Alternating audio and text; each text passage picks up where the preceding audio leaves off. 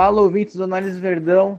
Aqui quem fala é o Gabriel Assis e hoje a gente está aqui para falar desse pós-jogo contra o Fortaleza. Quarta vitória do Mano em quatro jogos. Estamos na cola do Flamengo aí e a gente vai aqui falar sobre os motivos que o Palmeiras venceu esse jogo, pensar um pouquinho no próximo, o que, que ainda tem para melhorar, o que, que o Mano já está fazendo de bom. E para isso a gente está aqui com ele, João Marcos. Fala galera do Análise Verdão, tudo certo? Um grande abraço para quem está ouvindo a gente. Vamos tentar entender o que aconteceu nesse jogo aí. Já vou adiantar que para mim foi decepcionante essa semana livre que o Mano teve para trabalhar, mas de pouquinho a gente vai destrinchando o jogo aí para vocês. E também estamos aqui com o Rodrigo Soares. Boa noite, amigos e ouvintes do Análise Verdão. Como o João disse, vamos destrinchar o de bom que teve e, como sempre, criticar o que teve de ruim ontem.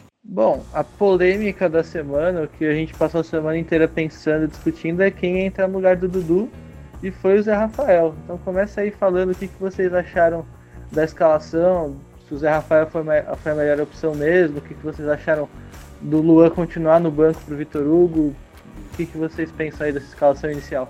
Pois é, né? A dúvida sobre quem entraria no lugar do Dudu, né? E na coletiva do Mano ao longo da semana ele já restringiu né, as opções. Então ele disse ou entre o Zé Rafael ou entre o Carlos Eduardo, né? E então estava mais ou menos naquela dúvida que a gente discutiu na última edição do podcast, né?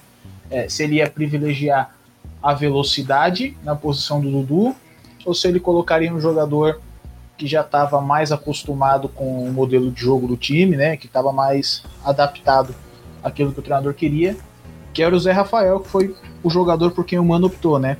E é interessante a gente entender quais são as prioridades do Mano, né, na montagem desse time. Uh, a gente discutiu no último podcast que o, se entrasse o Zé Rafael, possivelmente o Zé Rafael jogaria do lado esquerdo na posição do William e jogaria o William para o lado direito na posição do Dudu, o que não aconteceu. Né? O William continuou jogando do lado esquerdo para dentro e o Zé Rafael jogou do lado direito na posição do Dudu. É, com característica diferente, claro, né? O Dudu é o cara da velocidade, é o cara que vai para cima do lateral, né? Com o Mano tem sido assim. E o William, ele tem jogado como um segundo atacante. Se a gente observar a posição média do William dentro do jogo, ele tem encostado mais no centroavante. Ele não funciona como um ponta aberto o tempo inteiro do lado esquerdo do campo. Né? Inclusive tem um número interessante aqui sobre a quantidade de passes, né? O William ele é, recebe os passes dos armadores e quando ele não tem espaço ele volta para esses armadores. Aí por armadores vamos entender assim, zagueiros, laterais, volantes, né? Uh, e ele foi o jogador que mais recebeu passe do Luiz Adriano. Então sempre que o Luiz Adriano recebe bola, ele tenta se associar inicialmente com o William, que foi o jogador que recebeu três passes do Luiz Adriano. Foi com quem mais o Luiz Adriano se associou. Então a função do William é encostar no centroavante. O Mano deu prioridade para isso, é, porque é a maneira que o Mano enxerga que ele vai romper defesa. Uh, vou dar o espaço para o Rodrigo falar, claro, né? Uh, aí depois a gente pode entrar com mais detalhes nessas, nessa questão aí. Mas uh, gostei, gostei da escalação do Zé Rafael a princípio, né? Embora o Zé Rafael não tenha jogado tão bem quanto eu esperava. E sobre o Vitor Hugo de novo, acho que se consolidou, né? Não tem mais dúvida de que ele vai ser o titular da defesa junto com o Gustavo Gomes, né?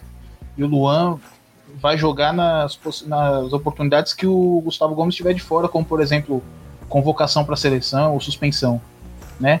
É bom, é bom porque eu tenho gostado do Vitor Hugo, principalmente que ele tá mais seguro para defender e ele tá mais confiante para atacar, né? Ele tem armado melhor o jogo do que na outra passagem dele.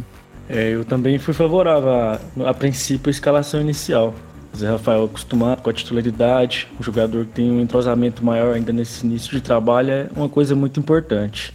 Só que eu senti um pouco de falta de profundidade, principalmente no primeiro tempo. Foi um time com pouca ultrapassagem, principalmente dos laterais. É, quando a parte defensiva, realmente, concordo com o João. É, Gustavo Gomes e Vitor Hugo têm se formado uma dupla muito sólida. Vitor Hugo, como a gente bem conhecia ele antes, soberano nas bolas aéreas e um ponto bem positivo que ele tem sobre o Luan, que é a agilidade. A gente não, não, não vem sofrendo mais aqueles vacilos constantes de sobra do lateral, mesmo com as subidas de Marcos Rocha ou Diogo Barbosa. É, e por incrível que pareça, eu acabei essa pauta de profundidade, ela foi um pouco sanada com a entrada do tão criticado Carlos Eduardo, mas isso a gente vai falar mais para frente. É, só para você falou da profundidade, né? Isso é interessante, porque aí quando eu disse que foi decepcionante é, o jogo do final de semana depois da semana inteira para trabalhar, para treinar, é porque eu esperava um Palmeiras mais agressivo do que vinha sendo nos outros jogos. E na verdade o que a gente viu foi um time que segurou a bola por muito tempo, mas que finalizava pouco, que agredia pouco. É, com 20 minutos do primeiro tempo, por exemplo, o Palmeiras tinha 60% da posse de bola, mas só tinha chutado três vezes, certo? Então ele não tinha volume, agressividade suficiente. Então concordo, faltou profundidade. E quando eu disse da posição do William, aí a gente pode dar um pouquinho mais de detalhe, né? Uh, o Mano, ele ainda tá. A gente ainda não tem com muita clareza qual vai ser o modelo ofensivo que ele vai propor do Palmeiras. Se ele vai tentar trabalhar com trocas de posição, se ele vai tentar trabalhar com jogo posicional. E nesse momento em que a gente não sabe ainda o que, que ele vai propor para o Palmeiras, uh, ele tenta trabalhar com as individualidades do jogador. O William é um jogador muito agressivo. Talvez ele não seja o melhor driblador ou o jogador mais rápido do elenco, mas ele é um cara que busca o tempo inteiro entrar na área para poder finalizar. E por isso que eu imagino que ele tenha dado preferência para manter o William na posição dele. Porque dentro do modelo que o Mano está propondo a princípio, é o William que vai quebrar a última linha. Né? É bola no Luiz Adriano e com uma associação rápida, uma tabela, o Palmeiras vai invadir a área, vai infiltrar. Certo? Uh, enfim, só para poder é, explicar melhor né, por que, o Mano é, talvez tenha optado por manter o William na sua posição. E, claro, é só concordando, né, que faltou profundidade mesmo. E o Carlos Eduardo acho que melhorou isso por incrível que pareça. Antes da gente entrar nesses, nesses pontos bastante interessantes que vocês tocaram aí, a gente vai, vai se aprofundar neles já já. Mas ainda falando um pouco mais especificamente do jogo, estatisticamente foram tempos bem, bem diferentes. assim O primeiro tempo com muito mais posse de bola do Palmeiras e menos finalização, enquanto o segundo tempo o Palmeiras teve menos posse, mas teve muito mais bola longa, mais finalizações, não muito mais, mas ainda assim foi um número superior. Uh, como é que vocês viram o primeiro tempo e a diferença entre um tempo e outro? É, como esse início de trabalho humano ele tem tentado implantar uma filosofia nova no time, que é uma, um time que troca mais passes, que tenta trabalhar mais o jogo, a gente viu muitos erros de passes. Esse foi o primeiro ponto negativo que eu aponto. Mas, é, como eu disse, é uma coisa normal de um trabalho que está se iniciando agora. Ele teve a sua primeira semana de trabalho. Então a gente pondera um pouco nesse momento, nesse quesito. Mas realmente foram muitos passes errados e passes simples. Jogadores como Felipe Melo, que a gente quase nunca vê errando passes, errando passes continuamente, repetidas vezes. O William teve em três momentos passes dentro da área. Questões um jogador com a agressividade dele poderia tentar alguma jogada mais agressiva, como uma finalização, por exemplo. Mas é isso, a gente vai notando que o nosso Palmeiras ele tem mudado um pouco sua característica sim. Um time que tenta priorizar no máximo dois toques na bola. Pois é, na semana de. A primeira semana de trabalho do Mano, não necessariamente semana cheia, né? Mas depois da estreia contra o Goiás, quando ele assumiu de fato os treinamentos. É, os repórteres que cobriam o Palmeiras no dia a dia é, já tinham sinalizado né, que ele estava trabalhando muito em dois toques. Dois toques, dois toques. Uh, mas quando eu reforço de novo que pra, eu fiquei decepcionado com o jogo do final de semana, é porque eu esperava um time que fizesse mais do que somente ter a posse da bola. Uh, assim, isso é uma coisa que é bacana a gente deixar muito claro para quem está ouvindo a gente, né? A posse de bola ela é um meio, ela não pode ser a finalidade do jogo certo? A finalidade continua sendo marcar o gol. Como eu vou marcar o gol? Pode ser através da posse de bola, pode ser com contra-ataque, não tem problema. É, no jogo do final de semana, a impressão que me passou é de que o Palmeiras buscava a posse de bola como um fim e não como um meio. É, teve muito a bola, rodou, rodou, rodou e não tinha algo mais para apresentar. Essa foi a minha maior decepção. Isso acho que ficou muito claro no primeiro tempo e aí, claro que a gente pode ponderar, né, que é, é o começo de trabalho do Mano e ele ainda, a gente ainda não tem muito claro o que, que ele quer para esse time. Se é um jogo posicional, se é um jogo com infiltrações, o que, que é que ele quer para Palmeiras. Mas, particularmente, eu não gostei. Eu, eu penso que foi muita posse de bola, mas é uma posse de bola que ela não sabia para onde ir. Sabe se era rodar a bola para buscar um espaço vazio na defesa do adversário, se era rodar a bola para tentar uma infiltração, se era rodar uma bola para finalizar de fora da área, não sei. Eu não entendi qual era a finalidade da posse de bola do Palmeiras. Por isso que eu fiquei decepcionado. No segundo tempo, você falou que o Palmeiras abusou das bolas longas, né? É, esse é um dado interessante. O Palmeiras está uma média de 34 bolas longas por jogo. É o terceiro time do campeonato nesse quesito. No final de semana, foram 64 bolas longas. É, e aí, mais um motivo pelo qual eu fiquei decepcionado. E eu acho que dá para explicar através dessa questão de que a posse de bola foi uma finalidade para o Palmeiras e não um meio, certo? Ah, como o Rodrigo falou, né? Muito, muita posse de bola e tinha muitos erros de passe. E a partir do momento que você erra muito passe, você perde a confiança. Então, na hora que o seu adversário sente que pode encurtar um pouquinho mais a bola, pressionar mais o portador da bola, o primeiro instinto é lançar ela, né? E para mim, o segundo tempo do Palmeiras foi pior do que o primeiro. Acho que a bola longa também tinha uh, era causada porque o Fortaleza tentou pressionar o Palmeiras, tentou fazer uma bafa, embora sempre bom ressaltar que o Fortaleza não finalizou nenhuma bola no gol, né? E a partir daí também a gente pode tentar entender as trocas que o Mano Menezes fez. Mas vamos com calma pra gente é, falar mais sobre o jogo. É, o segundo tempo realmente o time abusou dessas bolas e até por um ponto como o João bem lembrou, como, quando o time vai perdendo aquela confiança, errando os passes, vendo que aquela proposta não tá dando certo, ela vai para aquilo que ela já está acostumada a fazer. O que que era? Era um time que acostumado a jogar simplesmente em velocidade, vertical. Não interessa se a bola é longa ou, ou um passe mais comprido, nem que seja rasteiro, mas sempre buscando a velocidade. E essa é a característica da maioria dos nossos jogadores nessa montagem atual desse elenco. Mas eu tô gostando do princípio do que eu tô vendo, pelo menos o time tentar mudar aquela postura que tinha antes. Quando viu que não estava dando certo, voltou ao que vinha acontecendo. Uma coisa já que acontecia antes e deixou nessa reta final da passagem do Filipão, que eu estou me orgulhando muito de ver no time, é a postura defensiva. Marcos Rocha voltou a fazer mais de uma daquelas partidas que ele fez no começo do Campeonato Brasileiro, com até teve algumas subidas interessantes, mas uma partida muito interessante lá atrás, defendendo, roubadas de bola, interceptações. Se eu não me engano, ele foi o líder do. Eu não tenho números em mãos aqui no momento, mas se eu não me engano, ele foi o líder de desarme na partida. O Felipe Melo, apesar dos erros de passe, também fez uma partida soberana, soberana na marcação. O Bruno Henrique, que também errou passe, como ele vem acontecendo nos últimos jogos, mas Dessa vez também ele foi muito bem lá atrás e a dupla de zaga, como a gente já comentou, muito bem, muito bem casada essa dupla de zaga. Vitor Hugo e Gustavo Gomes vão dar muita alegria pra gente ainda, como Luan e Gustavo, próprio Gustavo Gomes nos deram no, na reta inicial desse Campeonato Brasileiro. É, outra coisa também, a gente vai ficar sem o Marcos Rocha agora, né, na próxima partida. Vamos ver como o Jean vai sair contra o poderoso CSA. Só para completar, né, o dado. O Marcos Rocha foi o segundo jogador com mais desarme no jogo, sim. Ele teve cinco desarmes, o Felipe Melo foi o líder da partida com seis desarmes. Bom, agora que a gente já falou um pouco aí da, desse, dessa questão defensiva, destacou um pouco como a defesa acabou funcionando bem num jogo que não foi bom, é, falou algum, alguns destaques individuais, Felipe Melo Marcos Rocha. Queria que vocês se aprofundassem nisso, pensar como que o Mano tem montado essa defesa, que, que a gente por que, que a defesa está indo bem.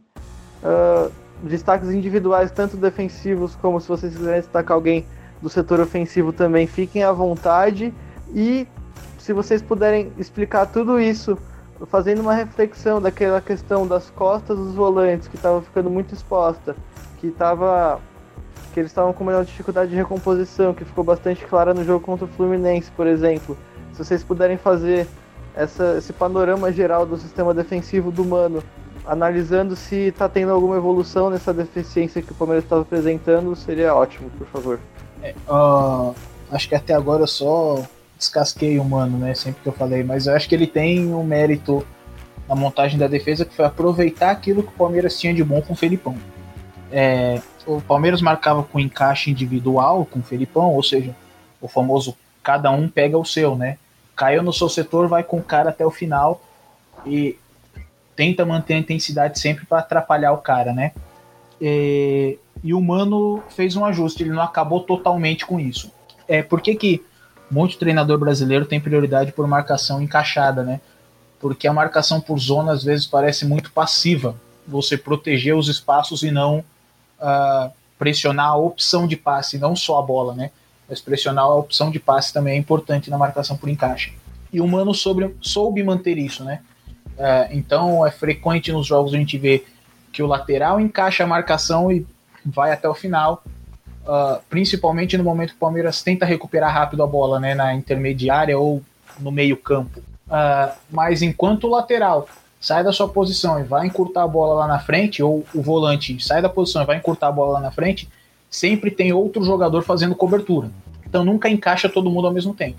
O problema que a defesa do Felipão apresentava nessa nesse final né, de fase do Felipão é que todo mundo encaixava cada um no seu e às vezes a defesa ficava exposta. E não necessariamente era um erro individual de algum jogador. É porque cada um achava o seu e a, o time adversário uh, abria o campo inteiro para que alguém infiltrasse, né? E com o Mano não, só encaixa o cara que vai receber a bola e o restante está protegendo a defesa na zona. Então, uh, os dois zagueiros já se posicionam melhor. O lateral que não encurta a bola está posicionado protegendo a entrada da área. Uh, os volantes, quando não fazem cobertura do lateral, estão protegendo a entrada da área também. É, esse eu acho que é o, esse eu acho que é o principal mérito do Mano naquilo que ele é especialista, né? Ele já mostrou ao longo da carreira, que é a montagem de uma defesa. Então ele aproveita aquilo que tinha de bom na defesa do Felipão e ele acrescenta aquilo que ele acredita que vai deixar a defesa mais segura, que é a marcação por zona, proteger um pouco mais o espaço, ao invés de cada um achar o seu par para marcar dentro do jogo. Exatamente isso. A gente viu também bastante a questão da dobra, né? O ponta sempre ajudando o lateral. É coisa que a gente. Faz um tempo que a gente não via acontecendo na parte defensiva do Palmeiras. Gostei bastante, mesmo como ainda é um ajuste novo que vem acontecendo. O Mano chamava atenção várias vezes, repetidas vezes dos jogadores, como o Zé Rafael, por exemplo, não fechar apenas pelo meio, mas também ajudar o Diogo Barbosa ou o Marcos Rocha, o próprio William também. E o Luiz Adriano sempre ajudando na saída de bola, pressionar a saída de bola, fazer aquela marcação desde o começo da jogada. E não um time que marca apenas da do primeira, so, somente no, na primeira parte defensiva do seu time. É, tem um. A minha parte positiva, ofensiva, por incrível que pareça, como eu disse desde o começo, é o Carlos Eduardo. Se a gente soubesse que ele fosse entrar tão bem e esse jogo necessitasse tanto dele, seria uma boa começar com ele no jogo. Porque ele mostrou muita aquela profundidade que a gente pediu, ele mostrou isso bastante, a sua velocidade, o seu drible, é um jogador que sempre participando do jogo e, e na própria marcação, que era um, uma coisa que a gente não via muita virtude nele em outros jogos. Dessa vez ele também se mostrou um jogador bem apto na marcação, ajudando o time, mesmo que o time na reta final se encontrasse bem recuado, né? Mas eu gostei bastante dele. A parte negativa ficou pelo mais uma vez pelo Daverson. O jogador que, infelizmente, tudo que ele tenta não dá certo, coitado. É... E ressaltar aqui também um dado. Essa é a nossa primeira vitória lá em Fortaleza, sobre o Fortaleza. Sobre o Daverson, assim, é, é, acho que a gente tem que tentar manter a calma e ser polido para falar do Daverson porque, infelizmente, cada dia que passa ele mostra que não tem condição de jogar no Palmeiras. É, tem o número do Daverson que o Rodrigo Fragoso passou ontem na transmissão do Esporte Interativo, que o Daverson é um jogador que tem mais impedimentos no campeonato brasileiro inteiro. Certo? Então, de todo mundo que jogou, é o jogador que tem mais impedimentos. E aí eu fui buscar outros números do Daverson, né, pra gente ver o quão uh, bizarra é a situação dele, né? O Davidson tem 14 jogos no campeonato e total de 14 impedimentos, ou seja, ele tem em média um impedimento por jogo. É, com os mesmos 14 jogos, ele tem 12 finalizações certas no campeonato, ou seja, ele tem mais impedimento do que finaliza certo no campeonato. A média de finalização certa do Davidson é de 0,9 por jogo. Se a gente for levar os números de forma rigorosa, a, a gente sabe então que o Davidson, quando ele entra em campo, ele vai estar tá impedido, mas a gente não sabe se ele consegue acertar uma finalização no gol.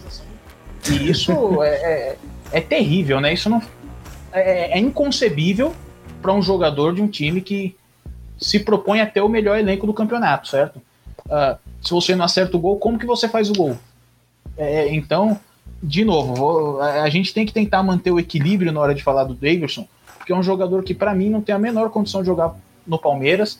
O Mano, logo que ele chegou, ele já demonstrou que não tinha muito apreço pelo estilo de jogo do Davidson, não relacionou o Davidson para os primeiros jogos, e a impressão que me passou é que nos últimos jogos o Mano tem relacionado o Davidson para que não fique esse tipo de conversa no ar, né, de que ele não gosta do jogador.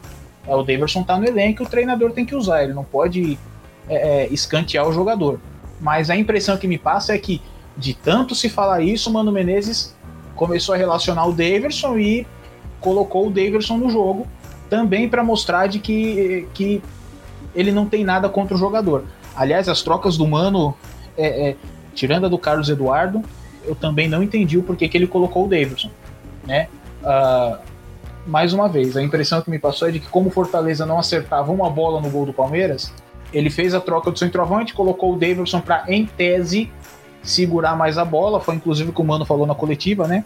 E uh, ao invés de colocar o Henrique Dourado, colocou o Davidson, porque era o jogador que estava com mais ritmo e foi o jogador que ele levou no banco para não mostrar de que tem coisa contra o jogador do elenco. Mas o Davidson, para mim, tá fazendo hora extra no Palmeiras já, essa é a verdade. Então, para a gente finalizar o assunto específico do jogo de domingo, a gente vai só dar uns números aqui. Primeiro do Daverson, jogou 17 minutos, ficou impedido duas vezes. Uh, e no número gerais da partida, o Palmeiras teve ao todo 57% de posse de bola, 14 finalizações, sendo 6 dentro da área, e trocou e trocou ao todo 457 passes, tendo sido 380 certos, então é um número bastante alto aí de erros. Uh, o primeiro tempo, para escancarar as diferenças em números, primeiro tempo 65% de posse de bola do Palmeiras, com 6 finalizações, 236 passes certos, ou seja, 87% de todos os passes que nós trocamos no primeiro tempo. Isso mostra que um índice de passe certo, mas com um número baixo de finalização, uma só finalização no gol e uma posse de bola bem alta de 65%, mostra que não foi uma posse de bola objetiva mesmo e que o João Marcos tem razão quando ele fala que a gente usou a posse de bola como um fim, não como um meio, e escancarando o exagero de bolas longas no, no segundo tempo, 48% de posse de bola, acabou tendo mais finalização, mais espaço, jogando do jeito que o time está mais acostumado, mas foram 18 bolas longas, sendo que o Palmeiras teve menos posse de bola no primeiro tempo e alongou só 12 bolas. Então, aí só dando um panorama em números do, do, de tudo que os nossos analistas já falaram. É, essa única finalização certa do primeiro tempo, é, ela foi dada antes dos 20 minutos. Ou seja, o Palmeiras ficou mais de 20 minutos no primeiro tempo sem acertar uma bola no gol. E esse é um problema recorrente do Palmeiras. A gente já falou na última edição do podcast e tem vários jogos aí do ano que a gente pode pegar a estatística e reparar que isso é um problema crônico do time. Uh, contra o Corinthians a gente finalizou 26 ou 28 bolas no gol do Campeonato Paulista, né? E só acertou uma bola na meta do Cássio. É, contra o São Lourenço também o um número altíssimo de finalizações e pouquíssimas dentro do quadradinho lá que vale, dentro do gol. É, esse é mais um motivo também para reforçar a, a, minha decepção com a semana de treino do Palmeiras. Eu esperava um time mais agressivo, um time que soubesse acertar melhor o gol, finalizar de posições melhores para poder incomodar o adversário. E acho que isso deve muito também à falta do Dudu, né? Porque o time, mesmo tentando tentado implantar essa nova filosofia de troca de passe, um jogo mais coletivo, ele ainda é potencializado na criatividade e na individualidade do Dudu naquele setor direito. Então, acho que o time ainda se torna muito dependente da sua qualidade. E a falta dele foi nítida nesse jogo. Foi, foi nítida, foi nítida. Vocês têm alguma hipótese para que essa semana de treino não tenha se traduzido em um desempenho melhor em campo? Vocês acham que faltou aproveitar melhor a semana de treino? Ou teve algum fator do jogo, como por exemplo o gramado, que pode ter atrapalhado o time a jogar tudo que pode? É, é difícil, né, a gente falar se a semana de treino foi ou não bem aproveitada quando a gente não uh, vê os treinos e não sabe aquilo que o treinador propôs para o elenco. Uh, e também qual é a prioridade do treinador, né?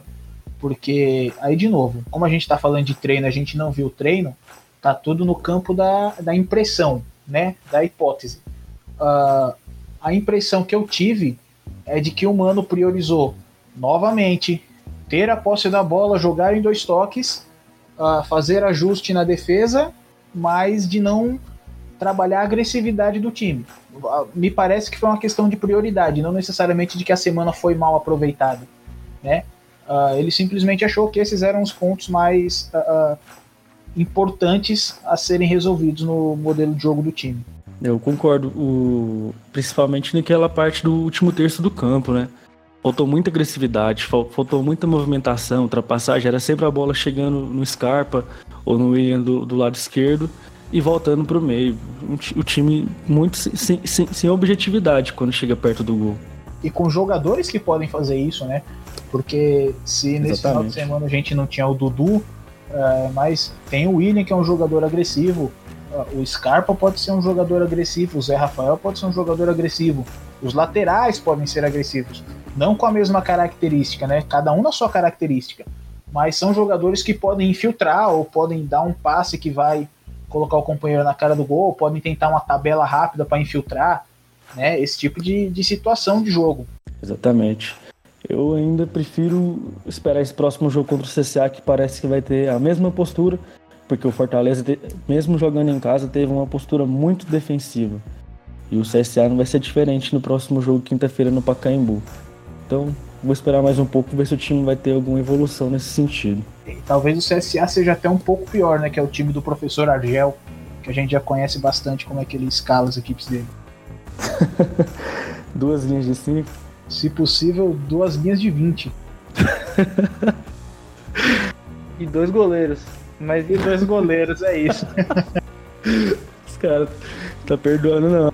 Mas enfim, ouvir isso me, me preocupa, porque a gente tá acabando setembro e a gente parece um time de janeiro em setembro. Mas também, ao mesmo tempo, é um conforto ouvir isso, porque parecem problemas normais do início de trabalho que com o tempo eles podem ser resolvidos. Agora, uma coisa que pode afetar e afeta com certeza o sistema ofensivo do Palmeiras é uma é um Scarpa que apesar de ser o nosso artilheiro do ano e ter tido ótimos momentos, ele vem irregular assim e vem jogando no, numa posição que para muitos não é ideal dele, que é mais centralizado. Vocês como vocês veem aí essa situação do Scarpa, já aproveitando as perguntas que o pessoal mandou no nosso Twitter, o Ricardo Frazão e o Rafael Furlani mandaram duas perguntas que se complementam. Primeiro, ele, o Ricardo Frazão pergunta quais podem ser as alternativas testadas para aumentar a criação do time e se a opção do Scarpa não tem sido não tem se mostrado muito eficiente. Enquanto Rafael Furlani completa já perguntando se ninguém pensa em Zé Rafael pelo meio. Como vocês imaginam aí as possibilidades do Palmeiras montar essa, essa linha de três meias aí que o Mano tem, tem implementado? Os nomes que vocês imaginam que seja melhor, se o Zé Rafael pelo meio, tirar o Scarpa do meio, mandar o Scarpa pro banco, já colocar o Lucas Lima para que ele que vem ganhando chances aí. O que, que vocês pensam para montar essa linha e aumentar a criação do Palmeiras? Olha, para mim, o problema da agressividade do Palmeiras, da falta de criatividade, ele não é individual. Não é dos jogadores que estão sendo escalados ou podem ser escalados. Uh, Para mim, o problema de criatividade, de agressividade do Palmeiras, ele vem por conta do modelo de jogo. Né? O Mano não, não sabe, ou talvez ele saiba, mas a gente ainda não tem muito claro o que, que ele quer para o time. É, eu vou falar por mim, tá bom? Qual seria a minha preferência e que eu acho que potenci potencializaria o futebol do Scarpa, uh, que é trabalhar com o jogo de posição, certo? Então, cada jogador ocupa seu espaço no campo e a partir daí faz a bola correr.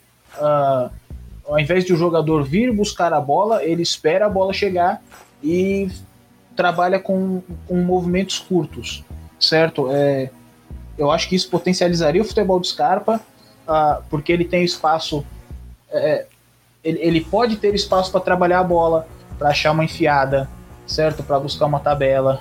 É, não precisa de velocidade, intensidade para atacar a última linha do adversário. Né? Ele pode jogar em uma posição uh, em que ele trabalhe realmente como um armador. Talvez ele possa jogar junto dos volantes, Felipe Melo e Bruno Henrique, certo? Uh, essa para mim seria a opção, é propor um ataque posicional para o Palmeiras, ao invés de um ataque de troca de posição, de infiltração, uma coisa mais agressiva. Então, é, é aliás, jogo posicional combina muito bem com a posse de bola, né? É, o jogo posicional é, é, é, vamos dizer assim, talvez tenha sido a maior revolução tática que o Guardiola propôs para o futebol quando ele surgiu, né?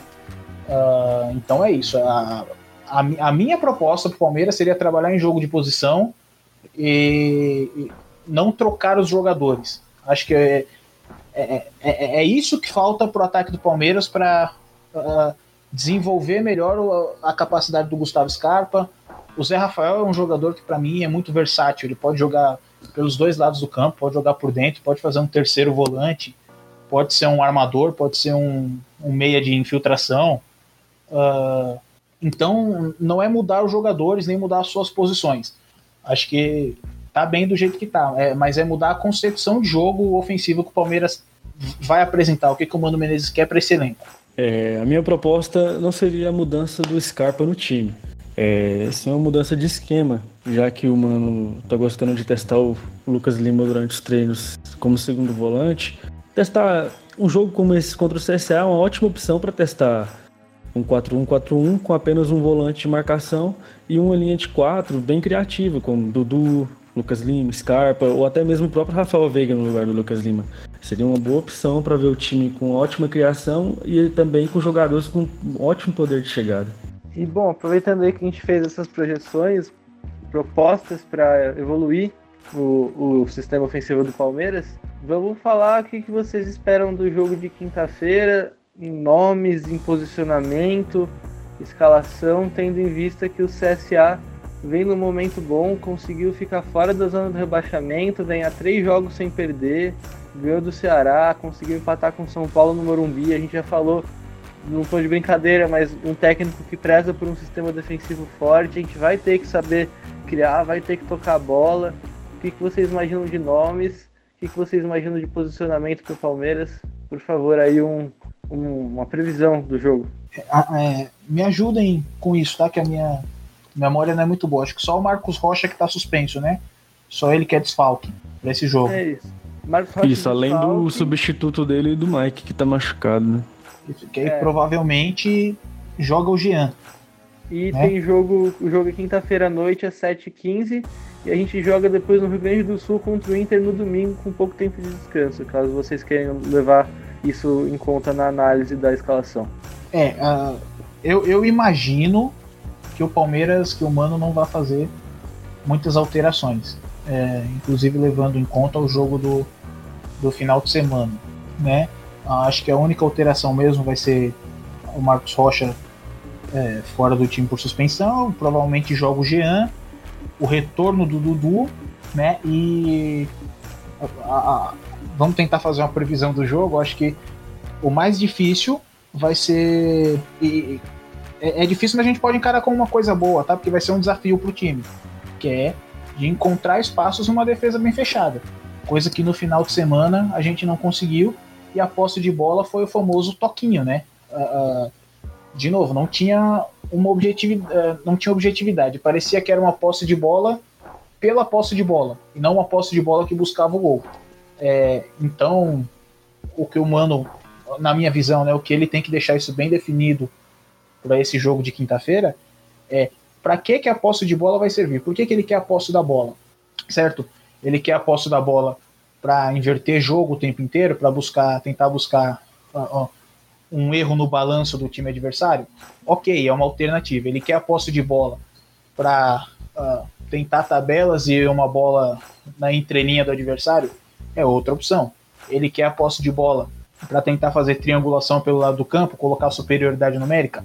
É mais uma opção. Ele precisa deixar isso muito bem definido.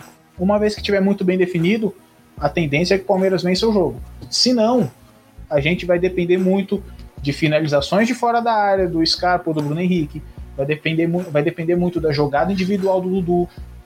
O Argel, a gente brinca, né, que ele é, gosta muito da defesa bem fechadinha, mas ele também não é um, um, um, treinador bobo, né? O Argel provavelmente ele vai colocar a marcação do, dobrada ou até triplicada em cima do Dudu, certo? Então não vai ter espaço para o Dudu sair driblando uh, na defesa do CSA e decidir o jogo.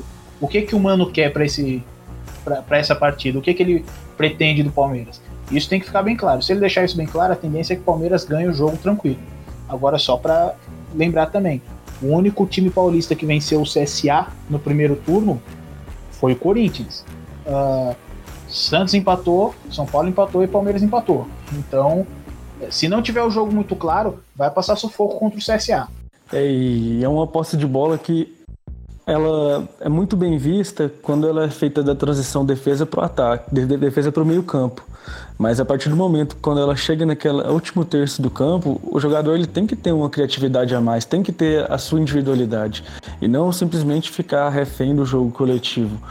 O... E uma coisa que tem colocado muita pressão também, por alguns pode ser visto até como um ponto positivo, mas eu olho por um certo lado negativo, é a gente está realizando esses jogos depois do Flamengo, sempre sabendo o resultado deles. Isso coloca uma pressão desnecessária que parece que entra naquela ideia de que o time tem que vencer independente da forma, independente da, do desempenho, o resultado sempre em primeiro lugar.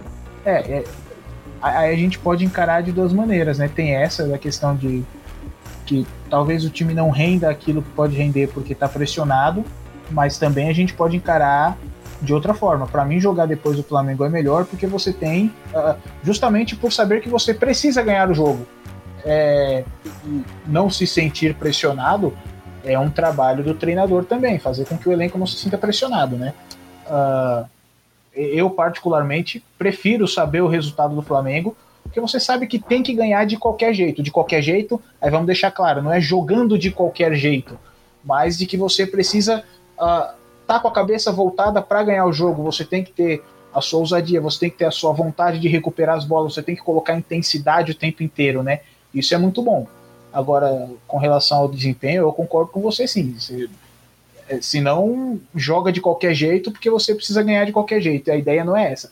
A ideia é de que você cumpra aquilo que você tem que cumprir de qualquer jeito no campo, custe o que custar. É, roube a bola com intensidade, encaixe a marcação, fique atento no seu posicionamento. Nesse sentido, eu acho bom. É, e sendo bom ou não, tem essas duas possibilidades aí de jogar pressionado ou de o fato de saber que precisa ganhar, fazer com que o time realmente vá mais vá mais para cima, não, não exista algum tipo de acomodação. Essa rodada vai ser a mesma coisa, o Flamengo joga antes, o Flamengo joga na quarta-feira. E a sequência do Flamengo agora parece um momento interessante para eles darem uma derrapada. Porque agora é Inter no Maracanã, nove e meia da noite de quarta-feira. Claro que o Flamengo é favorito, mas o Inter também pode causar dificuldades. E depois é de novo no Maracanã, mas contra o São Paulo também, outro jogo complicado. Esse jogo do Maracanã do sábado é um antes da primeira semifinal contra o Grêmio, então a gente pode, quem sabe, sonhar aí com, com um, uma oscilação por tá com o time modificado ou talvez uma questão de foco mesmo, sabendo que tem um jogo importante em seguida, além dos desfalques da seleção que foram falados pra caramba aí, quem sabe, quem sabe eles possam derrapar. Só para reforçar, né, que é, é, é, esse início de campeonato, vamos separar assim, a primeira metade do segundo turno, os primeiros nove jogos, o Palmeiras fez 25 pontos dos 27 e é uma campanha muito acima da média. Mas a grande questão é que o Palmeiras, é, no meio disso tudo, semifinal de Libertadores para o Flamengo, desfalques com data FIFA, o Palmeiras tem uma tabela que é a parte mais favorável do turno. São esses primeiros jogos aí com tudo isso no meio do caminho. Então, é, jogo de Libertadores, data FIFA, o Flamengo vai ser desfalcado e o Flamengo com esses jogos difíceis, né? Uh, só para deixar isso uh, deixar o torcedor atento sobre isso. O Palmeiras ele tem total condição de recuperar a liderança agora. certo? É, são três pontos só atrás do Flamengo, tem muito campeonato para rolar. Mas o momento que o Palmeiras não pode perder ponto é esse. Se o Flamengo vai continuar pontuando, ok, bom para eles. Tem a segunda metade do turno o Palmeiras correr atrás. O que a gente não pode é perder pontos nesse momento do campeonato. Porque aí a coisa vai ficar complicada pra gente. Sim, ainda mais, mesmo que a gente tenha o CSA agora, a gente tem dois jogos importantíssimos nessa reta próxima agora, que vai ser o Inter no final de semana no Beira Rio. E posteriormente a gente vai enfrentar também um time que ainda está na briga, que é o Santos, lá provavelmente na Vila Belmiro.